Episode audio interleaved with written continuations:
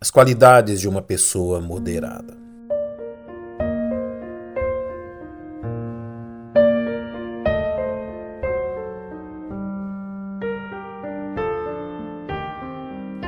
O adjetivo grego épios encontra nas palavras moderado e gentil seus principais sinônimos na língua portuguesa.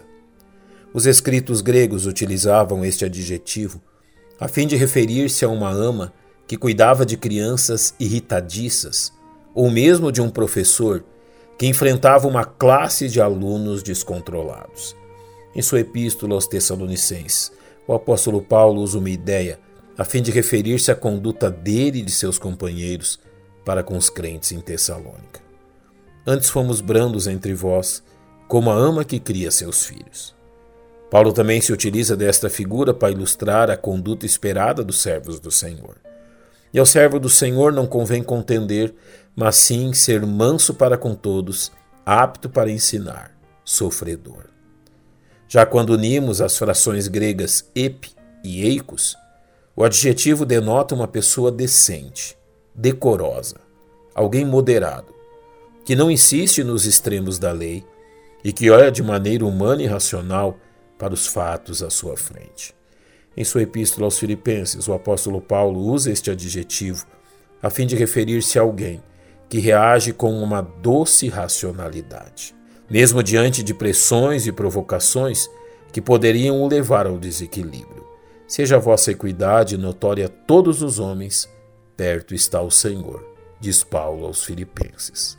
Escrevendo a Timóteo, o apóstolo Paulo a usa como credencial que deve ser presente no caráter pastoral de forma a evitar que o líder do rebanho proceda de maneira contenciosa. Não dado ao vinho, não espancador, não cobiçoso de torpe ganância, mas moderado, não contencioso, não avarento. Ao escrever a Tito, o apóstolo usa esta expressão a fim de qualificar a conduta dos salvos diante das pessoas deste mundo. Que a ninguém infamem, nem sejam contenciosos, mas modestos, mostrando toda a mansidão para com todos os homens. Outros dois autores bíblicos se utilizam deste adjetivo a fim de instruir seus ouvintes, como faz Tiago, ao demonstrar que a sabedoria que vem do alto é também moderada, cheia de consideração pelos demais e gentil. Qualidade que os homens facciosos e ambiciosos não possuem. Mas a sabedoria que do alto vem é primeiramente pura depois pacífica, moderada, tratável, cheia de misericórdia e bons frutos, sem parcialidade e sem hipocrisia. Também o apóstolo Pedro utiliza ao referir-se à conduta dos salvos, que eram escravos em seu tempo. Pedro lhes diz que deveriam ser sujeitos mesmo a senhores que demonstravam não ser moderados em sua conduta. Vós servos, sujeitai-vos com todo temor aos senhores, não somente aos bons e humanos, mas também aos maus. Em todos estes exemplos que citamos, encontramos o princípio que a pessoa de caráter moderado o expressa por meio de seu procedimento para com seus semelhantes.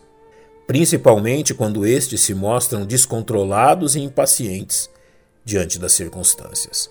Ao referir-se a Jesus em sua segunda epístola aos Coríntios, Paulo assim o diz: Vos rogo, pela mansidão e benignidade de Cristo. Paulo usa dessa expressão a fim de demonstrar seu desejo de comportar-se de forma humilde entre eles, apesar de todas as acusações que lhe dirigiam. Assim, o homem moderado servirá como um ponto de equilíbrio diante do tão desequilibrado mundo onde vivemos, evitando que discórdias e disputas se prolonguem desnecessariamente e conduzindo outros à edificação.